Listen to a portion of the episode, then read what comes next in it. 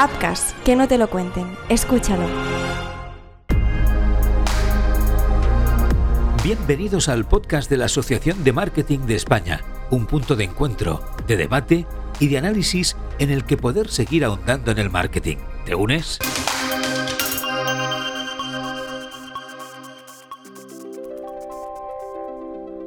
Episodio 2. El tercer sector español y la digitalización. Horizontes y posibilidades.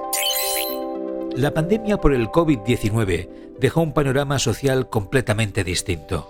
La digitalización empezó a jugar un papel clave, agilizando muchos sectores y generando nuevas oportunidades y facilidades a muchos otros. Sin embargo, el tercer sector parece que aún se resiste a esta nueva era digital. ¿Qué sucede con este sector? ¿Qué opinan las partes implicadas? ¿Tienen las organizaciones los recursos necesarios para emplear esta digitalización? Lo analizamos junto a los protagonistas.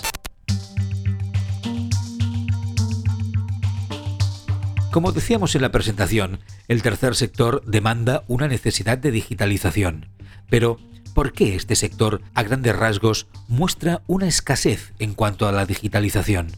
Se lo preguntamos a Maite Pinto, CEO de Yucana Consultora y responsable del Comité del Tercer Sector de la Asociación de Marketing de España. Pues sí, efectivamente, un rasgo importante de lo que denominamos tercer sector, que es un concepto muy usado por quienes lo integramos, pero no tan conocido en términos generales, es la escasa digitalización del mismo. La pandemia, eh, como todos sabemos, marcó un antes y después y también lo hizo en, el tercer sector. Y lo comprobamos con el estudio que mm, realizamos desde el comité hace aproximadamente un año sobre eh, los efectos de, la pandemia. Comprobamos en ese estudio que las ONGs y las entidades sociales, las fundaciones también, tuvieron que, recurrir más eh, y mejor a mm, canales de comunicación y de captación online para ser más efectivos en una situación general de crisis y de necesidad que, se produjo en ese momento y que fue muy, muy importante, como todos sabemos. Sin embargo, el, déficit ya venía de atrás, no era... Eh, realmente no era, no era un tema coyuntural del, momento de la, pandemia. Había falta de, presupuestos, eh, realmente había una ausencia de equipos que estuvieran especializados, una mentalidad más tradicional dentro del sector. Y aunque la pandemia sí que aceleró este proceso, dejó en evidencia y nos demostró que aún queda mucho camino por, recorrer. De hecho, una gran parte de las entidades eh, ha trabajado más en el ámbito de la comunicación y de los medios tradicionales para comunicar lo que hacían y para pedir lo que necesitan, dejando quizás para después, en un segundo lugar, las nuevas estrategias de marketing de captación online basadas, eh, por ejemplo, en el manejo de datos. Eh, ahora mismo son todavía los captadores en la calle o las eh, referencias de terceros las principales vías eh, que se utilizan en estos momentos. Y realmente es muy importante que, hemos detectado que realmente en el tercer sector, a veces por falta de presupuestos y otras, incluso por conocimiento de estas herramientas, no se recurre a las mismas. De ahí la importancia de este comité del tercer sector dentro de la Asociación de Marketing de, España. ¿Y qué cambios a corto plazo se pueden adoptar? Esta transformación digital de la que hablábamos hace un momento implica efectivamente cambios, cambios que son imprescindibles. Eh, es necesario un cambio en el que, por ejemplo, las redes sociales, las campañas digitales y los demás canales online cobren un auténtico protagonismo en las estrategias de, captación de recursos. Es ahí donde la transformación digital se debe hacer más evidente y, por supuesto, más eh, eficaz. Eh, la captación de grandes patrocinios se ha hecho compleja y requiere un nivel de retorno y de profesionalización que no todas las entidades tienen, por lo tanto hay que recurrir a otras alternativas eh, que muchas de ellas han estado utilizando tradicionalmente. Ahora es necesaria una conexión más directa y más rápida con el usuario, con el consumidor, con el benefactor o donante. Eh, para ello las ONGs, las fundaciones, las entidades sociales deben trabajar mucho y muy bien en la generación de confianza y de transparencia de cara a sus benefactores y a la sociedad en general. Estudios recientes demuestran que todavía existe mucho recelo y cito eh, palabras textuales de un reciente estudio que hemos elaborado desde este comité del tercer sector de la AMKT, en la que los usuarios nos, nos indicaban textualmente eh, querían saber hacia dónde va nuestra ayuda cuando colaboramos con una determinada entidad social. Por eso, en este momento, eh, si cabe, es todavía más eh, necesario, necesitamos el contacto directo o la referencia de un tercero para colaborar o para realizar una donación o incluso para trabajar como voluntario en una acción social. Son los propios canales eh, digitales los que pueden ayudar a lograr este objetivo, acercando lo más posible a los usuarios al terreno donde se realiza la apropiación social, mostrando realidades, contenidos de valor, es decir, haciéndoles partícipes en vivo y en directo casi de lo que eh, el tercer sector y todas las entidades que lo conforman realizan cada día, que es una labor enorme e ingente, eh, muy beneficiosa para la, para la sociedad. De esta manera será probablemente mucho más factible que convenzan a su futuro colaborador. Ahí también radica, eh, o por lo menos nosotros vemos que ahí radica la importancia de la transformación digital de la que todo el mundo habla y, de, y en la que concretamente en el tercer sector es eh, muy necesario y es también que nos permita enlazar esa eh, realidad que compartimos en el mundo online con la realidad física, con el día a día de los proyectos en los que trabajan las diferentes entidades y que gracias eh, a estos canales, a Instagram, a Facebook, a YouTube, pueden ser vistos y conocidos con una rapidez y con una viralidad que hasta ahora no era posible probablemente sin, sin ellos. En definitiva, la transformación digital es imprescindible para el tercer sector y una palanca muy, muy importante para llegar a sus benefactores, dando a conocer qué hacen y por qué necesitan su colaboración en el día a día.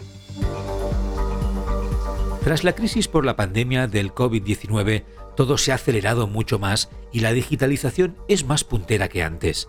¿Cuál es la visión de las ONGs en este aspecto? ¿Qué punto es el que más demandan ellas? Se lo preguntamos a Javier Ruiz, director general de World Vision en España.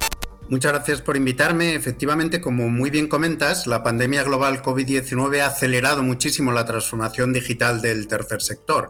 Es verdad que para muchas organizaciones ya era clave en nuestra estrategia la transformación digital. Eh, la digitalización no es solo clave en el marketing, la comunicación y la captación y fidelización de donantes y socios, aunque nos centraremos mucho en esto por el propósito del propio podcast, ¿no? De la Asociación de Marketing de España, sino que es clave en todos los procesos que realizamos las organizaciones. En primer, clave, en primer lugar, es clave en nuestro propio funcionamiento, en nuestros procesos de trabajo. Con la pandemia y las restricciones al movimiento, World Vision, que estamos presentes en 100 países del mundo, hemos podido seguir trabajando gracias a la digitalización, con reuniones virtuales, conectándonos con nuestros países en el terreno para poder ver el impacto de los proyectos y transmitírselo a los donantes.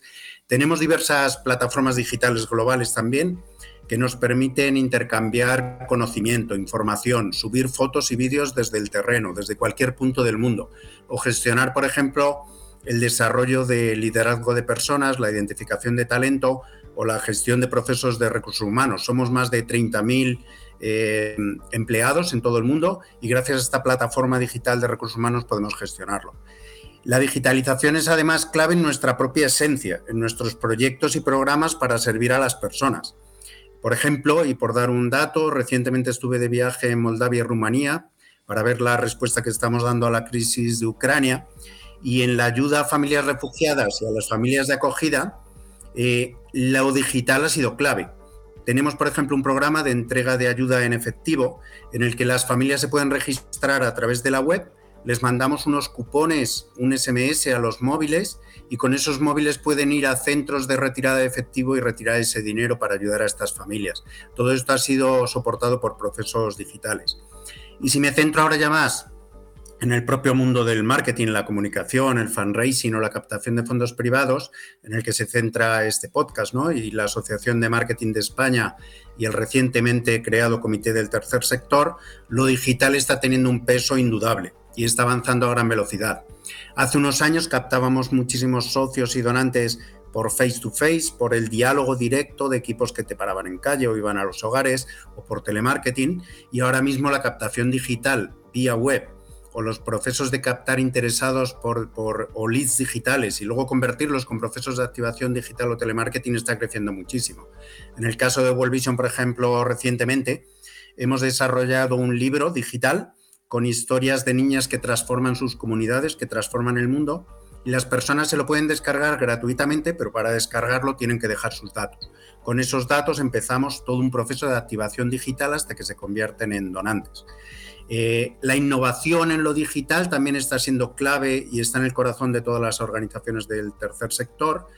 Por dar otro ejemplo propio de World Vision, hemos lanzado una campaña que se llama Elegido, donde son los propios niños y niñas de Zimbabue, de Ghana, de Guatemala, que eligen a sus padrinos y no al revés, y todo está soportado con un ciclo digital. Las familias se hacen una foto, la suben a la web, esa foto viaja digitalmente a los países, los niños y niñas eligen a la familia con la que quieren caminar juntos para desarrollar su comunidad y de manera de vuelta les llega un email a los donantes que al abrirlo ven una foto del niño o niña sujetando la foto de la familia y descubren quién les ha elegido para promover el desarrollo de su comunidad.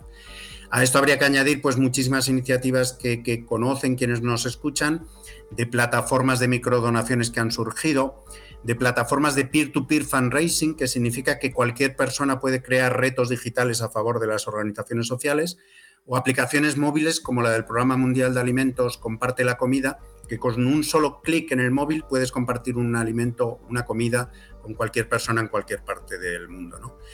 Eh, no solo es importante la digitalización en la captación, sino que en la fidelización y las comunicaciones con nuestros donantes es fundamental en este tiempo de restricciones al movimiento por la pandemia global, empezamos a organizar, en vez de viajes físicos al terreno con nuestros donantes, viajes virtuales, donde han podido tener conexiones en vivo con personas en el terreno, poder hablar con los niños, niñas y familias allí, vivir la experiencia de visitar un hospital, una escuela, un pozo de agua, pero todo a través de lo digital. O lo que hemos realizado con influencers que nos apoyan o youtubers a través de conexiones por Instagram Live, etcétera, etcétera. Eh, claramente las herramientas digitales son claves también para la gestión de nuestros donantes, para el desarrollo en los CRMs o donde tenemos datos de donantes de grandes donaciones, poder identificar qué personas tienen capacidad de dar más, o si hay una persona en riesgo de darse de baja y poder tratarlo para evitarlo, o las herramientas ya más sofisticadas de lead scoring que nos permiten saber cuándo una persona ha abierto varias comunicaciones, está lista quizá para hacer una donación. ¿no? Y bueno, en cuanto a, esta última parte de la pregunta de qué demandamos desde el sector, yo creo que es muy importante el intercambio de conocimientos y experiencias, que otros sectores de actividad nos ayuden a enriquecer también cómo el tercer sector se digitaliza. Y en este sentido, el recién nacido Comité del Tercer Sector de la Asociación de Marketing de España pues puede aportar mucho valor. Y luego demandamos recursos. Necesitamos recursos tanto humanos, económicos, para que la transformación digital llegue a todas las organizaciones. En este sentido, pues los fondos de transformación digital que se van a abrir ahora convocatorias, pedimos que lleguen a todas las organizaciones y no importa su tamaño y no importa el sector en el que actúan, y sea cooperación internacional o acción social en España, pedimos estos recursos de apoyo. ¿Crees, Javier, que esto choca con el hecho de que el tercer sector ayuda a colectivos vulnerables que no gozan de esta capacitación y conectividad digital? ¿Cuál sería una buena alternativa? Esta pregunta es clave y muy, muy importante. Y la verdad que es una prioridad para todas las organizaciones que componemos el tercer sector, ofrecer soluciones digitales que permitan alcanzar a todas las personas y que luchen contra la exclusión, contra la desigualdad, contra la brecha digital. Precisamente en la Agenda 2030, en los Objetivos de Desarrollo Sostenible, se pone de relieve esto, que nadie quede atrás.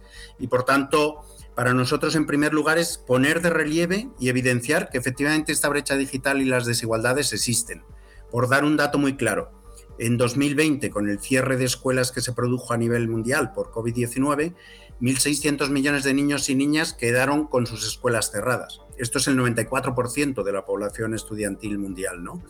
Y de esos 1.600 millones de niños y niñas, 463 millones no pudieron seguir con la educación por no tener la capacidad de conectarse a distancia con sus profesores a causa de la brecha digital y de desigualdades socioeconómicas. Por tanto, eh, efectivamente, como bien decís, esto existe, esta desigualdad y esta brecha digital. ¿Qué estamos haciendo desde el tercer sector? Buscando soluciones en este sentido, muy diversas. Y hay muchos casos de éxito. Voy a compartir tres uno de ellos podría ser la construcción de alianzas entre tercer sector y el sector privado. Aquí quiero hablar de una alianza que tenemos eh, mi organización, World Vision, con Profuturo, que es un programa de Fundación Telefónica y Fundación La Caixa.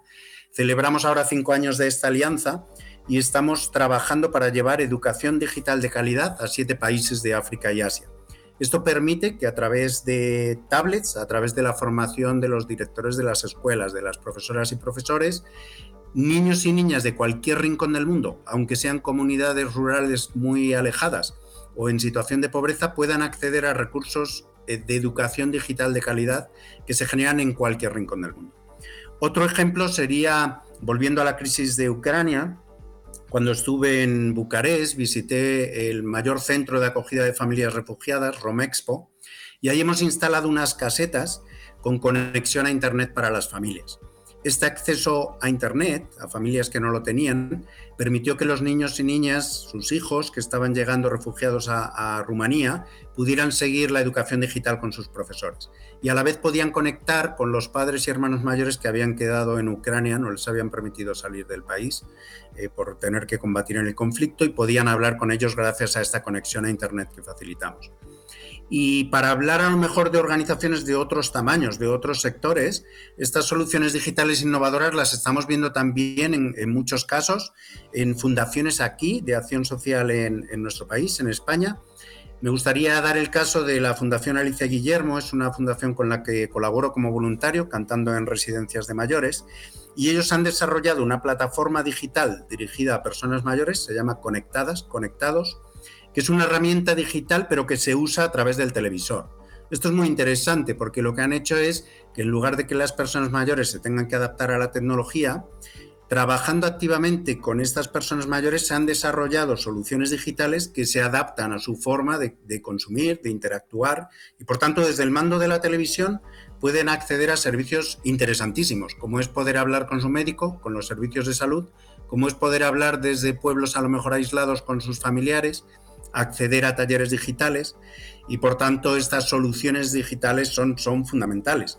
El, hace nada, el 29 de septiembre, se inauguró un primer centro de mayores virtuales que han abierto en Cervera de Buitrago, en la Sierra Norte de Madrid, y personas mayores pudieron participar en un taller de risoterapia que conectó a través de dos pantallas de televisión personas mayores del entorno rural con personas mayores en el mundo urbano. ¿no?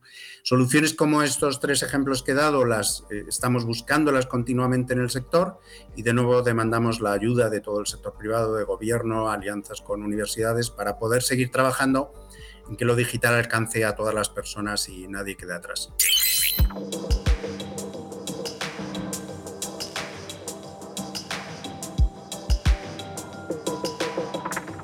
Vamos avanzando, sabiendo que los datos son importantes porque nos permiten sacar conclusiones. Gracias a un estudio desarrollado por Apino, hemos podido saber que solo uno de cuatro benefactores es captado a través de las redes sociales de las ONGs y menos de un 15% llega a ellas a través de publicidad online, mientras que los captadores de calle consiguen el 40% de las donaciones. Conociendo todos estos datos, Fernando Forte, PR and Insight Marketing Manager de Apinio. ¿Qué punto del estudio es más revelador e indicador de que el tercer sector demanda un cambio? Eh, hola, encantadísimo de estar aquí hoy con vosotros para hablar de la importancia del dato en el tercer sector. Y para contestar a tu pregunta, sí, precisamente lo que más llama la atención del estudio es, bueno, ese mismo dato que nos indica que a través de uno de los canales con, con más alcance y potencial, como son, por ejemplo, las redes sociales, eh, se consiga solo un cuarto de los benefactores. Eh, yo, sin embargo, pienso que el dato más revelador se extrae al combinar esa cifra, el, ratio de conversión, por así decirlo, de, las campañas de las entidades del tercer sector, coger ese 25% de benefactores y compararlo con las fuentes de datos a las que recurre la gente a la hora de buscar información sobre este tipo de iniciativa o, bueno, sobre cualquier otra cosa, ¿no? Y lo que veremos será una discrepancia bastante significativa entre la fuente de la que se consiguen los ingresos de dichas entidades, que en muchos casos será a través de captadores por la calle, eh, familiares y conocidos, y compararlo con dónde encuentra la gente esta información en la realidad, en la vida real, que será eh, bueno, a través de canales digitales o más específicamente, como hemos podido comprobar en el, estudio de, de Apinio, en el caso de fundaciones y de ONG será a través de las redes sociales. Entonces, esto lo que nos dice es que, bueno, quizá el mensaje que queramos enviar sea el correcto, pero no nos estamos adaptando a los nuevos tiempos para exprimir su máximo potencial. Y es el cambio que necesitamos en el sector. Para ti, Fernando, la urgencia de la transformación es algo que afecta a todos los ámbitos, tanto económicos como sociales, y esto incluye a todas las entidades que conforman el tercer sector. Y si es así, ¿qué solución a corto plazo verías más óptima y eficaz? Bueno, yo creo que sí, y de hecho esto me recuerda un poco a nuestro día a día en Apinion, con lo que vamos viendo con las entidades privadas. Eh, por ejemplo, nuestros clientes lo que buscan es una visión mm, holística por parte del consumidor. Es decir, eh, quieren integrar a su público objetivo dentro de su estrategia de datos. Esto básicamente lo que quiere decir es que además del Big Data o del análisis web, nuestros clientes nos contactan porque eh, quieren tener una relación, por así decirlo, más cercana con su consumidor objetivo, pues para que aporte su punto de vista dentro de un contexto de la marca o de su producto y de esa manera pues poder optimizar su, estrategia. Em, en el contexto del tercer sector, esto quizás supondría ponernos en la piel de los potenciales benefactores y bueno, que al final es precisamente lo que muchas entidades privadas hacen para poner eh, en marcha sus campañas de, promoción de productos o de servicios. Em, lo que haríamos de esta manera sería integrar a nuestro público objetivo dentro de, nuestra estrategia de promoción para así conseguir nuestro propósito, que en el caso de la entidad del tercer sector, pues podría ser eh, eso, captar más voluntarios, eh, socios, gente dispuesta a donar en general. Y bueno, por lo tanto, no sé si esto sería una solución tan a corto plazo, pero creo que sería clave fijarnos en lo que hacen las empresas privadas y actuar como una marca, ¿no? Es decir, eh, tener una visión y un mensaje claro, trabajar nuestra imagen, nuestro branding y finalmente poder convertir y monetizar. Y esto, en muchos de los casos, significará modernizar nuestra estrategia y adherirnos a la transformación digital para poder tener un mayor alcance con nuestro mensaje.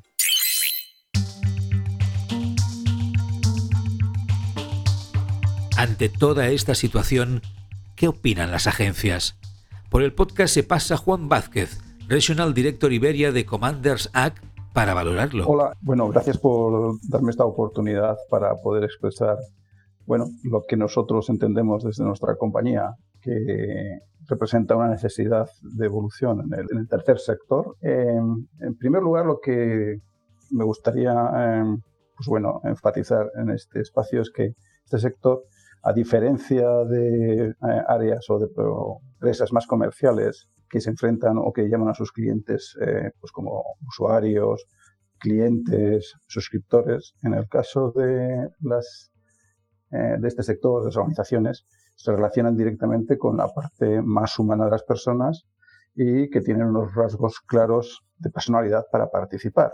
Pero claro, en la actualidad lo que ocurre con, en la sociedad o en este tipo de, dominio es que hay una evolución continua y un tránsito desde, eh, vamos a hablarlo, de, desde personas más maduras que participan y que, están, y que comprenden mejor la necesidad de, ayudar hacia los sectores más jóvenes que por nuestra propia cultura pues tendemos tendencia a ser más independientes. Entonces, en primer lugar, hay un fenómeno de transición en los cuales las eh, estas eh, organizaciones no gubernamentales, estas asociaciones para que, que, ayuden a, a, la sociedad, pues deben mantener la continuidad de comunicación entre un espectro cada vez más amplio, dentro de un espectro cada vez más amplio de personas, gustos, preferencias, etc.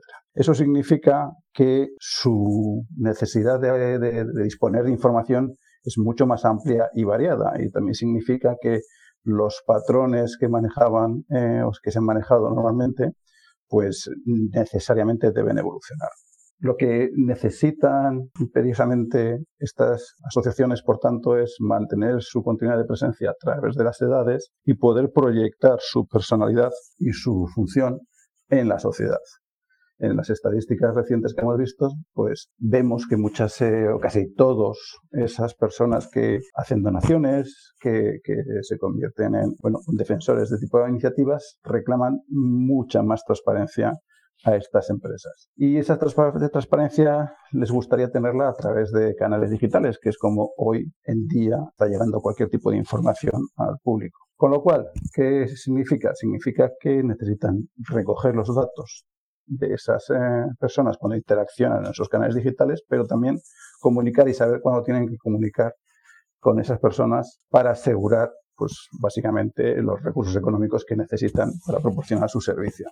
En este sentido, lo que yo eh, creo que, que adolecen casi todas las organizaciones es de una estrategia clara sobre la captación del dato. Utilizan técnicas que, o modelos, bueno, que no voy a decir que, que, no sean necesarios, que son necesarios mantenerlos, pero que no son los únicos, como por ejemplo los CRMs. Se han centrado muchísimo en el CRM, que es un modelo muy tradicional, muy estático, que no permite reaccionar con la flexibilidad que requieren los, los mercados en este momento y que además se centra en un canal de relación que es el que maximiza o aprovechan, que es la presencia física.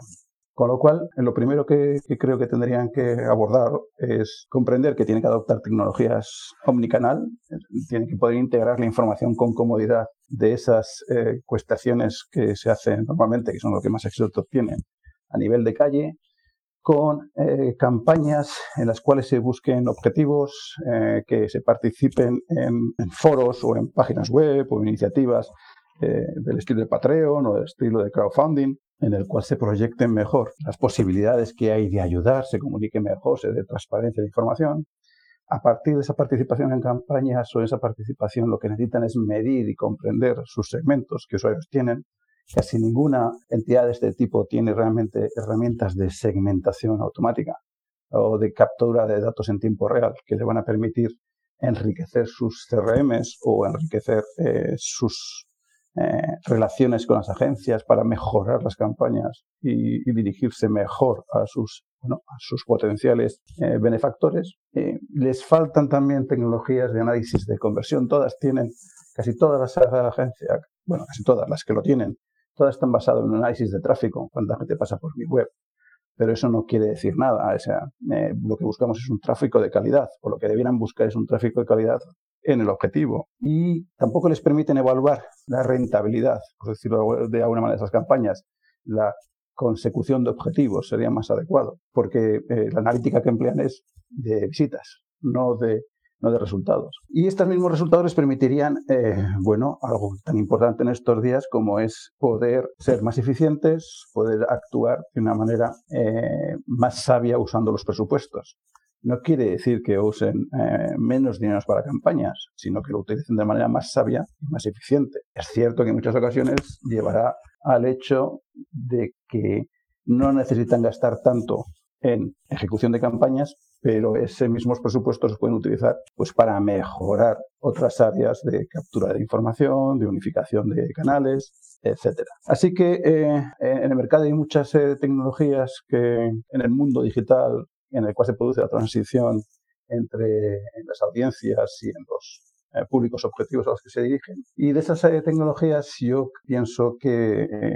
aspectos muy relevantes para ellos es la captura de información mediante sistemas de tagging, la generación de audiencias de primera parte propias, no recurrir tanto a las segmentaciones que se producen en redes sociales o en base de datos estáticas o en CRMs, adoptar eh, analíticas que les permitan tomar decisiones basadas en los objetivos, basados en el contacto con el cliente, en el Customer Journey, eso que está tan de moda ahora, de los clientes. Pero un Customer Journey que no dura 15 días porque es una acción continua, por tanto son eh, más que una ruta de, cliente, es, eh, es, un viaje, es un, es un periplo y tienen que adoptar ese tipo de tecnologías que les permitan ver la vida completa de su benefactor y tecnologías que les permitan reaccionar realmente en tiempo real cuando están eh, interaccionando o cuando quieren comunicar algo a sus clientes, cuando detectan que sus clientes pues necesitan más transparencia,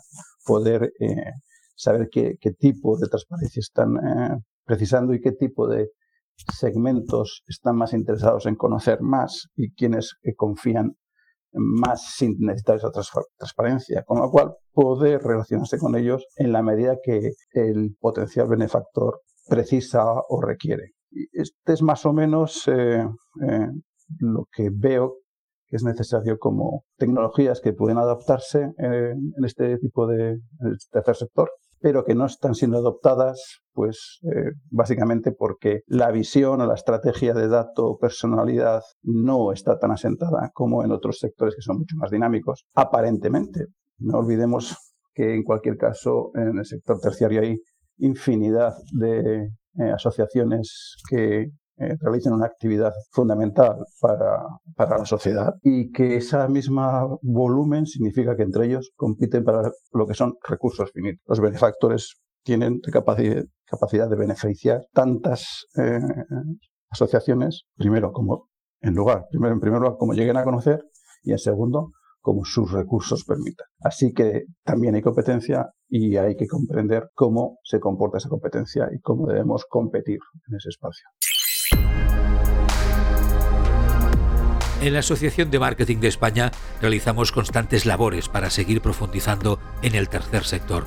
El Comité del Tercer Sector de la Asociación se creó en 2021 con el objetivo de compartir, consolidar y difundir los conocimientos y la experiencia de los componentes de este sector de actividad, abriendo un foro de debate ético sobre el rol del mismo en el entorno económico y social futuro porque la importancia del tercer sector dentro de la estructura económica y social es innegable.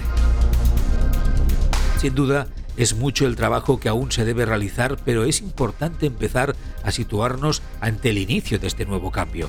Aprovechamos para agradecerte haber llegado hasta aquí en el podcast y decirte que nos escuchamos muy pronto en el próximo episodio. La Asociación de Marketing tiene este y otros contenidos interesantes. Si quieres conocerlos o profundizar más sobre el tema de hoy, entra en asociacionmkt.es.